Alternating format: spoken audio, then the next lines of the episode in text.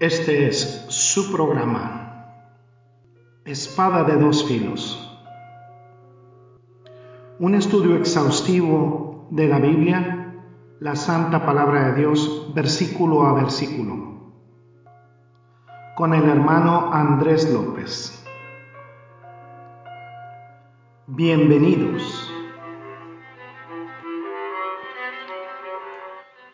¿Qué tal, amados Radio Escuchas? Bienvenidos nuevamente aquí saludándoles desde Red Radio Cristo Viene, desde Ontario, Canadá. Soy su amigo y hermano Andrés López y estamos aquí para continuar con este fascinante estudio de el Evangelio según San Juan. Y seguimos en el capítulo 1. Tenemos este estudio bíblico que es analítico, que es eh, el escudriñar verdaderamente las escrituras y vamos eh, poco a poco. No nos gusta ir a vuelo de pájaro, sino nos gusta estar un poquito más analíticos en cuanto al estudio de la escritura. Les recordamos nuevamente que estamos en las plataformas de Spotify, de Anchor y de Google Podcast y además eh, tenemos el privilegio de y la bendición de estar también en YouTube. Todo esto para la gloria y la honra de Dios pues buscando la bendición y la edificación a través de la escritura, pero principalmente dando una verdadera adoración a nuestro Dios, nuestro Padre Celestial. Vamos a leer un, eh, un poco los cinco versículos que comienzan este capítulo 1 del libro de Juan y dice la sagrada palabra de Dios. Dice, en el principio era el verbo y el verbo era con Dios y el verbo era Dios. Este era en el principio con Dios, todas las cosas por Él fueron hechas, y sin Él nada de lo que ha sido hecho fue hecho. En Él estaba la vida, y la vida era la luz de los hombres. La luz en las tinieblas resplandece y las tinieblas no prevalecieron contra ella. Vamos a orar. Gracias, bendito Señor, por este día, por esta oportunidad de escudriñar tu palabra, Señor. Sabemos que la has establecido para nuestra sabiduría, para que tú seas, Señor, exaltado y glorificado por medio de tu palabra, Señor. Permítenos, Padre, seguir contemplando las maravillas de lo que representa la Escritura y seguirte adorando en espíritu y en verdad como tú buscas ser adorado, Señor. Que logremos comprender y que logremos dejar firme en nuestros corazones lo importante que es nuestro amado Cristo. A ti te damos siempre toda la gloria y toda la honra en el precioso nombre de Cristo asimismo oramos. Amén. En los primeros tres versículos de la Biblia, en el Génesis, eh, se nos presenta a Dios. La palabra para Dios es Elohim, la forma plural que significa más de uno. El verbo creó es singular. Esto revela la, la, Trinidad trabajando como una sola unidad. Dios Padre, el que concibió y planeó el universo, desde antes del comienzo de los tiempos hasta después del final del tiempo tal y como lo conocemos. Cuando Dios habla, Él, la palabra viva, Jesucristo, se convierte en la palabra hablada. Dios dijo. Cuando la palabra hablada fue registrada, se convirtió en la palabra de Dios, escrita a través de las sagradas escrituras, a través de la Biblia. A lo largo del Nuevo Testamento el Señor habló a la gente, particularmente a los profetas. Cuando proclamaron sus mensajes comenzaban siempre diciendo, así dice el Señor. En el Nuevo Testamento el Evangelio de Juan comienza con las mismas palabras que el comienzo del Génesis. Se nos dice en términos con una economía de palabras impresionante, dramáticamente simple. ¿Quién es la palabra de Dios? Jesús es el viviente, Él es la palabra de Dios, Él trajo la existencia a la creación, llegó a un mundo de oscuridad, de pecado y de muerte. Él nos trajo vida, nos trajo luz, y el mundo y las criaturas que Él creó no le aceptaron, no le reconocieron, se habían apartado cada uno por su camino. Y lo vemos ahora que cada quien se aparta por su camino, eligiendo la oscuridad. Y eso dice que lo hacía la gente porque sus obras eran malas. Y lo hace la gente porque sus obras son malas. Pero sin embargo nos dice que a los que le recibimos nos dio la adopción como hijos de Dios, coherederos con Jesucristo. El Hijo Eterno que llamó a la existencia todo lo que es y lo mantiene con la palabra de su poder. Sin embargo, se rebajó a sí mismo para nacer como un ser humano. Su propósito, traer a todas las personas el mensaje de los verdaderos deseos del corazón del Padre de nuestro Dios, para mostrar con palabras y hechos lo que el Padre ofreció al mundo, amor, perdón, adopción, reconciliación, una nueva y eterna relación con Él a través de su Hijo Jesucristo. Él tendría que morir como siervo sufriente, la muerte que nosotros merecíamos, para que pudiéramos vivir por medio del Espíritu. La palabra de Dios, la palabra viva, fue registrada como su palabra y a lo largo del tiempo Dios la ha dado a conocer a través de una tremenda belleza y complejidad. La, universalidad de, de, o el universo creado con esas características que tiene en su completitud la palabra de Dios.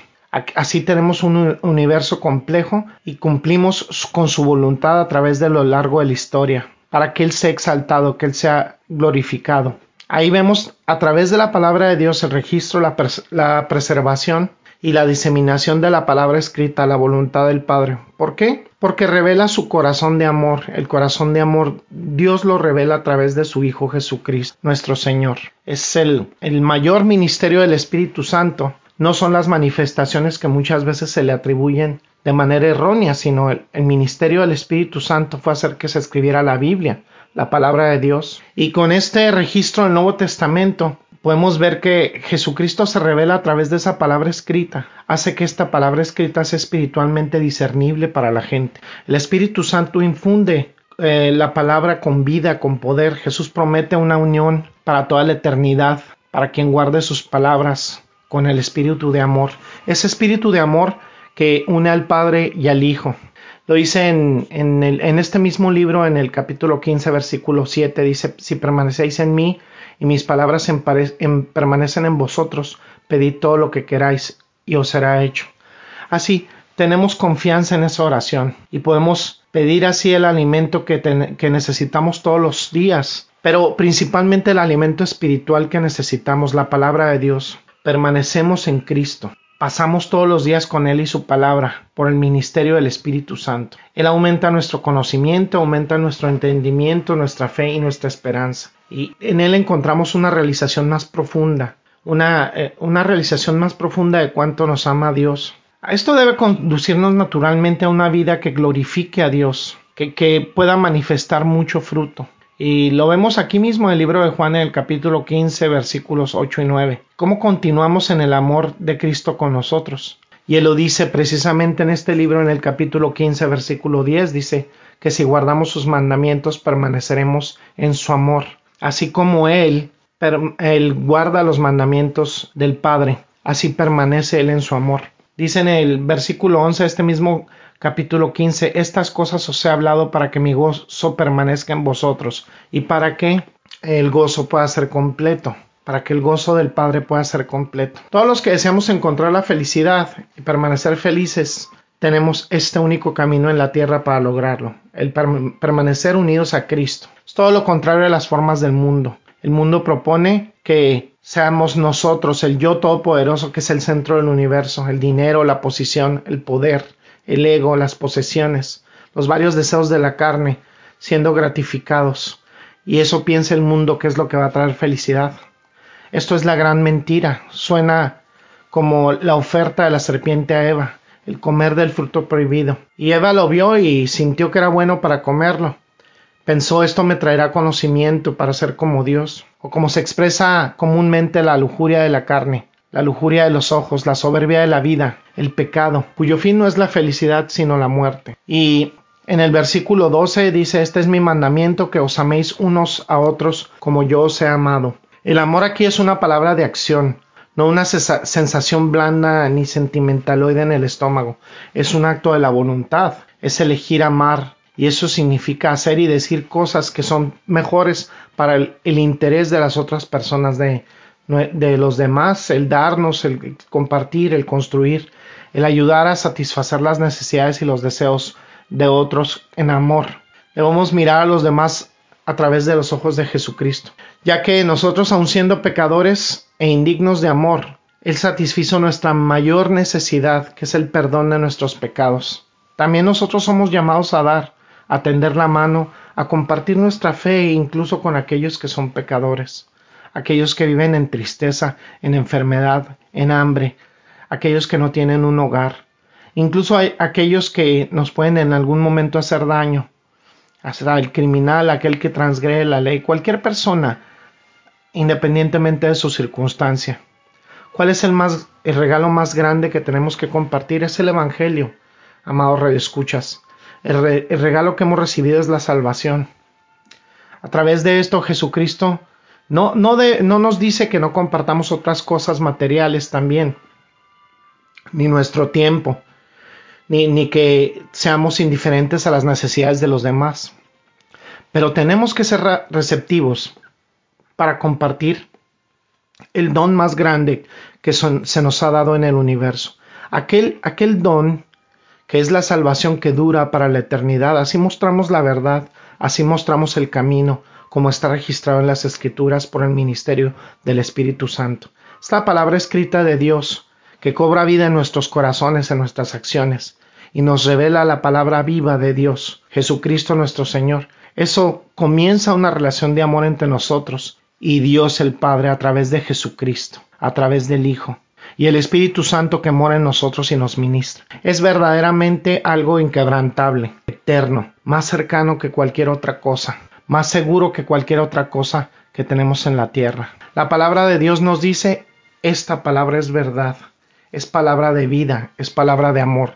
Tenemos que compartirla con todos aquellos con los que entramos en contacto. Evangelizar es muy importante. Esta es la lo más grande que tenemos, el don más grande que podemos dar y se nos ha dado gratuitamente por gracia. Vamos a continuar un poco con lo que habíamos comentado ayer, vamos a ver el otro lado de la moneda y estábamos viendo un poco el pentecostalismo, eh, pero llevado en el, en el extremo de lo que es el, el, movimiento carismático que ha hecho tanto daño al, pues al evangelio.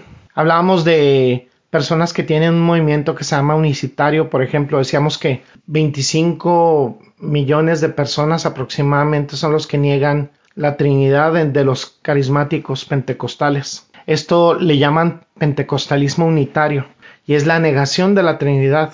Ahí, por ejemplo, tenemos a un pastor muy conocido que se llama T.D. Jakes. Es un unitario pentecostal dice que es solo Jesús es el que vale, niega la Trinidad. Esta es una vieja herejía, esto no es algo nuevo, es algo que se denominaba modalismo. El sibelianismo que mencionamos antes, eh, amado escuchas en nuestra edición anterior, el modalismo dice también que Dios no es tres personas, eh, no es tres personas coiguales, coexistentes, coeternas, sino que Dios es una sola persona y a veces actúa como Padre, a veces actúa como el Hijo, a veces actúa como el Espíritu Santo lo cual destruye la naturaleza del Padre, la naturaleza del Hijo y la naturaleza del Espíritu Santo, porque tenemos una visión herética de la Trinidad.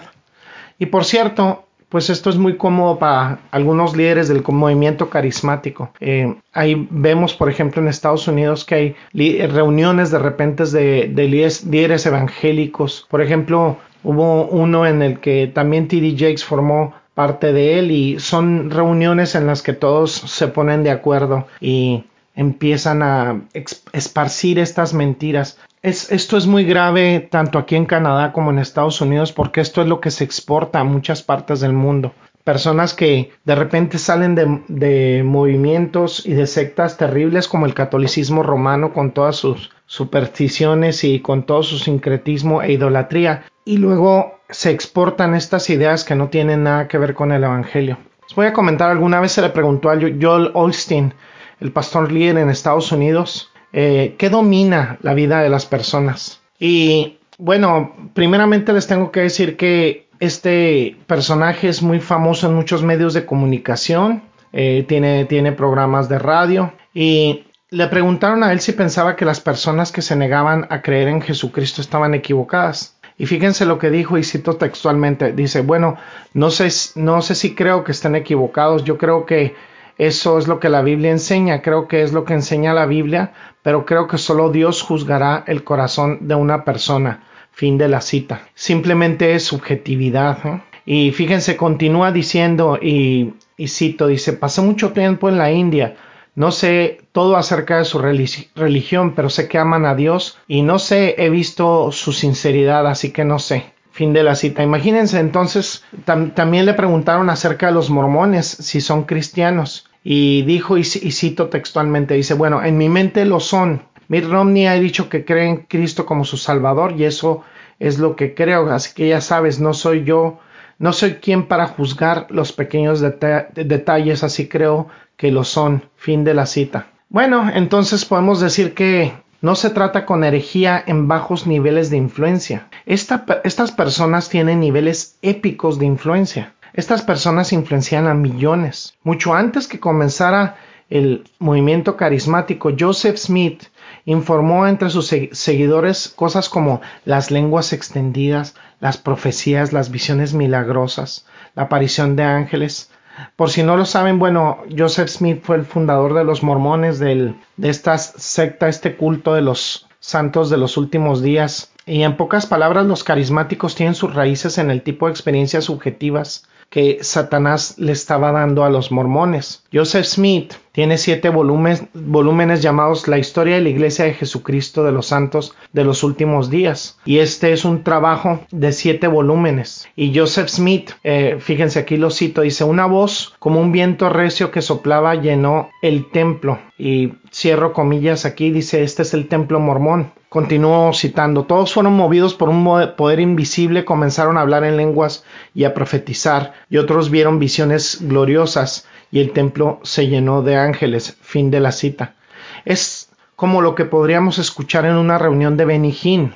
La confusión que surge de esto es mundial, es global. Esto es lo que se exporta a otros países como evangelismo verdadero. Eso es lo grave. Y bueno, podemos verlo, por ejemplo, en el continente africano. Literalmente se vive en medio de ese tipo de cosas que se apoderan del continente con la falsa doctrina del Espíritu Santo, con todo este carismatismo, con todos los elementos estrambóticos que se atribuyen falsamente al Espíritu Santo, porque es una falsa comprensión de Jesucristo, una falsa lectura del Evangelio, una tota-, un total desconocimiento o ignorancia de la Biblia. Entonces es algo que nos impulsa a estudiar el Evangelio de Juan, hacerlo bien, difundirlo bien y es asombroso lo que se logra. Eh, hay cosas, por ejemplo, como el aborto, como la homosexualidad, eh, que no sé por qué algunas personas que se autodenominan cristianas las apoyan. Por ejemplo, son cosas que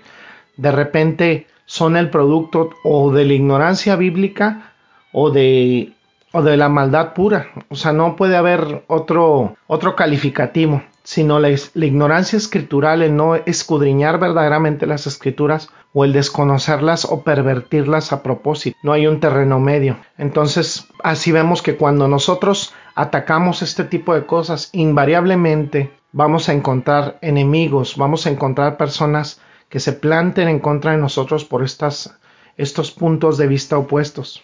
Yo mismo he compartido algunos mensajes sobre o en contra del aborto, de la homosexualidad, de toda esta agenda LGTBQ y toda esta basura. Y llamando simplemente al sentido común, muchas veces ni siquiera citando textos bíblicos. No falta alguien que se manifieste de repente con oposición o no falta de repente parte de la supuesta comunidad llamada cristiana o evangélica que sea indiferente a este tipo de mensajes o muchas veces vemos personas en, determinados grupos autodenominados cristianos en las redes sociales que se niegan a hacer pronunciamientos en, ese sentido para no parecer fuera de moda o para, entre comillas, no entrar en controversias o para no defender verdaderamente la causa del Evangelio. Estamos llamados a derribar esas fortalezas, amados radioescuchas, y verdaderamente somos de Cristo. Es lo que necesitamos ver. Esas reacciones muchas veces pensamos que son algo negativo, en realidad son algo bueno. Esto es lo que debemos difundir a todo, a todo el mundo, el verdadero conocimiento de Cristo, el verdadero Evangelio.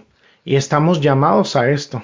Este es el punto. Tenemos que contribuir a rescatar a esta gente del, engaño, a sacar esas, eh, esas ramas que de acuerdo a la escritura están destinadas para ser quemadas en el fuego y rescatarlas por medio de la escritura, por medio de la palabra de Dios. Tenemos que estar en ese punto en el que nos tenemos que manifestar en contra de las mentiras, en contra de los engaños, en contra de todos estos argumentos de toda esta altivez que se levanta en contra del conocimiento de Dios. Vamos a ver el libro de primera de Juan 4. Eh, dice lo siguiente, eh, la epístola, la primera epístola de Juan, del mismo apóstol Juan, dice, Amados, no creáis a todo espíritu, sino probad los espíritus, si son de Dios, porque muchos falsos profetas han salido por el mundo. En esto conoced el espíritu de Dios. Todo espíritu que confiesa que Jesucristo ha venido en carne es de Dios. Y todo espíritu que no confiesa que Jesucristo ha venido en carne no es de Dios. Y ese es el espíritu del anticristo, el cual vosotros habéis oído que viene, y que ahora ya está en el mundo. Hijitos, vosotros sois de Dios, y los habéis vencido, porque mayor es el que está en vosotros que el que está en el mundo. Ellos son del mundo, por eso hablan del mundo y el mundo los oye. Nosotros somos de Dios, el que conoce a Dios. Entonces, así, así se manifiesta en esto el mismo apóstol Juan. Nos puede legar esto para este estudio, este breve estudio que les he dado sobre la introducción al libro de Juan, del apóstol Juan. Cuando estemos en nuestras congregaciones, que nos congreguemos el domingo, ahí que nuestro corazón esté en donde estaba el corazón del apóstol Juan, comprometidos a hacer lo correcto, a difundir la verdad, a señalar el error, a corregirlo, a redarguir con amor y en amor. Estas personas que tienen estas ideas contrarias en realidad no son nuestros enemigos. Muchas veces ellos nos perciben como nuestros enemigos, como sus enemigos, perdón, pero en realidad ellos son nuestro campo misionero. Nosotros tenemos que compartirles la verdad en amor. Hay un momento en donde no vamos a tolerar que blasfemen el nombre de Dios, que entremos en argumentos o en discusiones estériles, pero siempre vamos a difundir la verdad mientras tengamos voz, porque Jesucristo ha hecho algo magnífico por nosotros, nos ha rescatado del fango. Yo, amados radioescuchas, yo era un ateo todavía hasta hace nueve años. Nueve años eh, y medio ya prácticamente el Señor me rescató de ese fango, de esa mentira. Yo era una persona que incluso atacaba a los cristianos y Jesucristo me tiene aquí.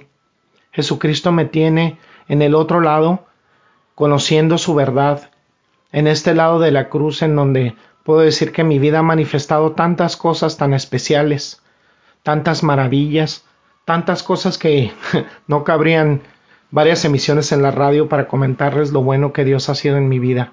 Y eso es lo que debemos difundir a todo el mundo, el verdadero conocimiento, al verdadero Cristo. Vamos a quedarnos eh, con esto en el Evangelio de Juan, en ese compromiso a difundir la verdad. Se trata de creer siempre. Yo estoy convencido que motivado por el Espíritu Santo, eso fue lo que empujó al apóstol Juan a escribir este, este Evangelio, este registro. Siempre tiene estas dos palabras favoritas en el, en, el Evangelio según San Juan, siempre tiene estas palabras creer y amar. Debemos creer y debemos amar. Debemos creer en el Señor Jesucristo y lograr que creamos en el Señor Jesucristo y que seamos salvos, no nada más nosotros, sino toda nuestra casa. Amar al Señor Jesucristo. Y amarle es obedecerle. Amar es difundir la verdad del Evangelio. Y aquí nos lo dice precisamente en esta epístola que ya escribió ya siendo un, anciano, dice que no creamos a todo espíritu, sino que los pongamos a prueba los espíritus. Me parece que la madurez de un cristiano está vinculada totalmente al sentido de discernimiento, al tener ejercer ese don de discernimiento. Eh, el espíritu, en este caso al que se refiere la primera epístola de Juan, es esencialmente el orador, la fuente.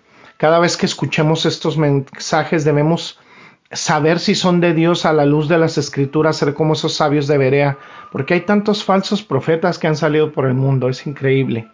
¿Cómo lo sabemos? Sabemos que es el Espíritu de Dios si está en el maestro, en el predicador, si está eh, verdaderamente alineado con las escrituras.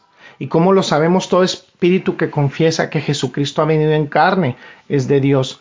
Cuando escuchamos una verdadera cristología, tenemos a un verdadero mensajero de Dios. Y todo espíritu, como dice el versículo 3, que no confiesa a Jesús, no es de Dios, ese es el espíritu del anticristo del cual habéis oído que viene, como dice, ahora ya está en el mundo. Cuando vemos todo este tipo de ideologías, principalmente si se autodenominan cristianas o evangélicas, que contradicen la palabra de Dios, no son de Dios, son del anticristo. Esa es la prueba. La cristología es la prueba. Debemos escuchar cada vez que alguien está en un púlpito, que está dando un sermón, incluso que da algún estudio bíblico, tenemos que eh, pensar y tenemos que ponerlo a prueba a través del ministerio del Espíritu Santo, preguntar, ¿qué dicen de Cristo? ¿Quiénes dicen o qué dicen de Jesucristo? ¿Quién es para ellos? Y lo vemos aquí en este versículo 6, dice que somos de Dios y dice el apóstol Juan que el que conoce a Dios nos escucha.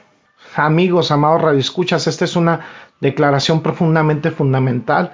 Las personas que verdaderamente conocen a Dios nos escuchan, escuchan a las personas que hablan la verdad.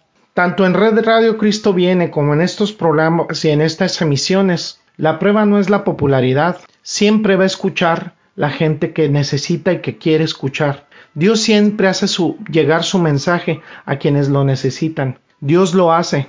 Nosotros únicamente somos el medio. Nosotros únicamente somos quienes transmitimos estas ideas. Estas ideas son de Dios, son para la gloria y para la honra de Dios. No para enaltecer a determinada persona, no para alimentar un culto a la personalidad.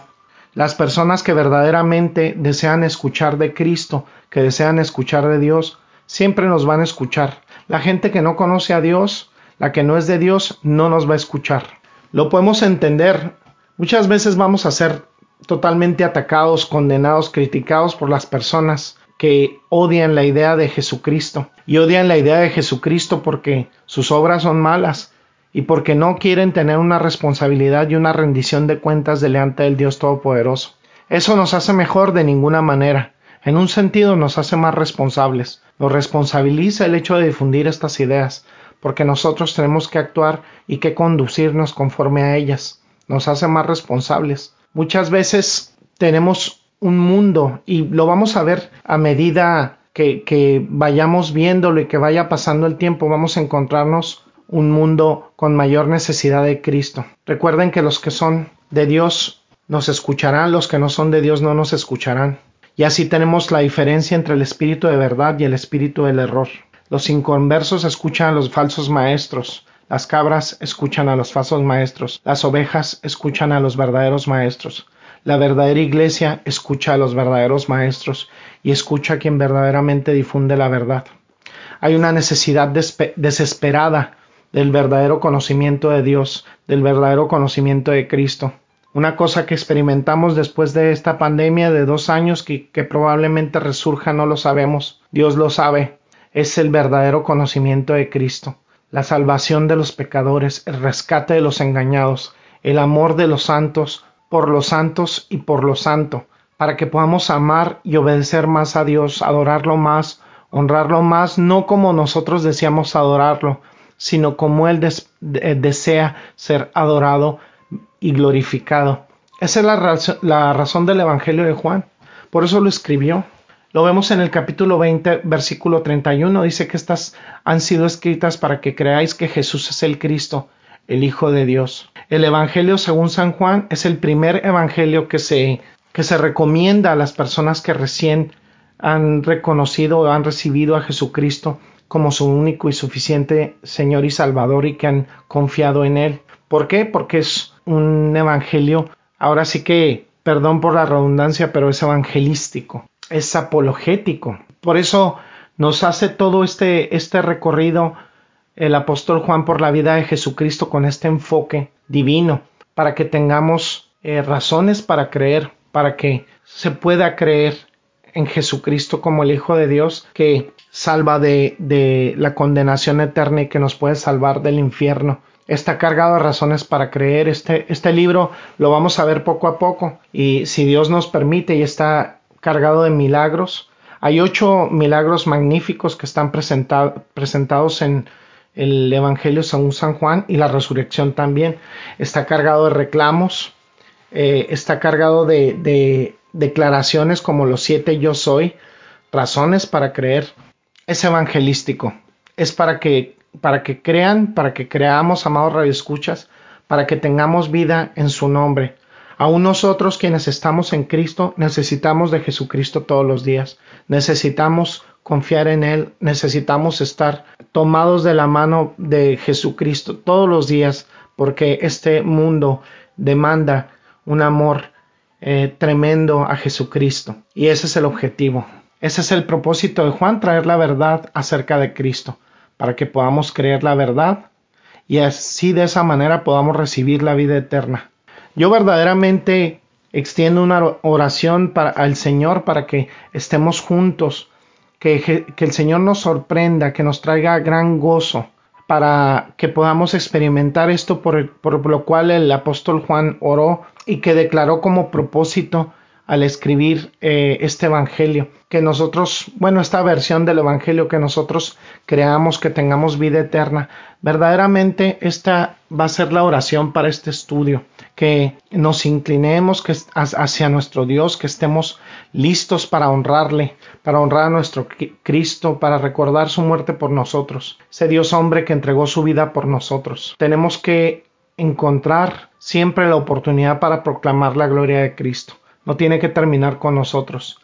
No tiene que quedar en un rincón frío ni oscuro de nuestras mentes, sino en realidades gloriosas respecto a Cristo. En la comprensión de estas trágicas tergiversaciones y estos engaños que utiliza el enemigo a través de estos marionetas y estos títeres de Satanás que hay en el mundo que nos rodea. Tenemos que aprovechar cada oportunidad para llevar el Evangelio, proclamarlo a quienes amamos, a nuestros vecinos, a nuestros amigos, a nuestros compañeros de trabajo. Tenemos que ayudar a difundir el Evangelio. Eso es por lo que podemos orar. Yo precisamente en este momento voy a hablarte a ti que estás escuchando este podcast, que estás escuchando este programa de radio y que el Señor te ha traído definitivamente aquí a este momento, que hagas un análisis de tu vida, que todos nosotros hemos pecado, hemos eh, transgredido los diez mandamientos y estamos destituidos de la gloria de Dios porque Dios no puede eh, coexistir ni convivir con el pecado, ni puede tolerar el pecado.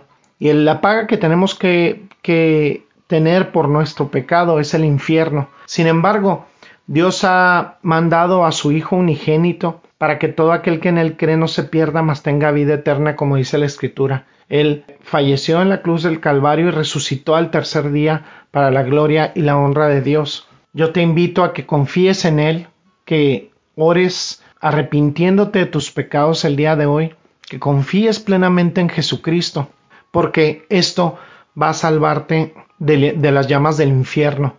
Vamos a ver en el mismo Evangelio según San Juan que Jesucristo se refirió varias veces al infierno. Así que arrepiéntete hoy, hoy es el día de salvación. Y bueno, este ha sido un episodio más de nuestro programa, su programa Espada de dos Filos. Vamos a orar para despedir nuestro programa. Gracias, bendito Señor, porque nos has permitido descubrir estas verdades maravillosas y la fidelidad que debemos tener, Señor, hacia nuestro amado Jesucristo como nuestro Señor, nuestro Salvador a desechar todas las ideas que sean contrarias al Evangelio. Gracias, amado Señor, porque nos has preservado eh, tu palabra, Señor, para que permanezcamos en ella y sea nuestra firmeza, Señor, que sea nuestra ancla y que nos permita en nuestras vidas conducirnos conforme a tus propósitos, amado Señor, a tu voluntad. Eh, lo que nos has dispuesto para que nos conduzcamos en nuestras vidas conforme al ministerio permanente que tenemos en nuestros corazones de tu Santo Espíritu. Te exaltamos, Señor, bendecimos tu santo nombre por siempre. En Cristo Jesús oramos. Amén y amén. Bueno, este ha sido su hermano y amigo Andrés López y le recordamos que estamos nuevamente en las diferentes plataformas, en Google Podcast, en, en Anchor y eh, también en Spotify y que estamos también disponibles en YouTube para que para pues la bendición y la edificación de nuestros oyentes, pero principalmente para la gloria y la honra de Dios. Y los esperamos en un episodio más de este su programa, nuestro programa Espada de dos filos. Bendiciones y hasta la próxima paz de Cristo. Gracias por el placer de su sintonía. Lo esperamos en una nueva emisión de este su programa, nuestro programa Espada de dos filos. Hasta pronto y bendiciones.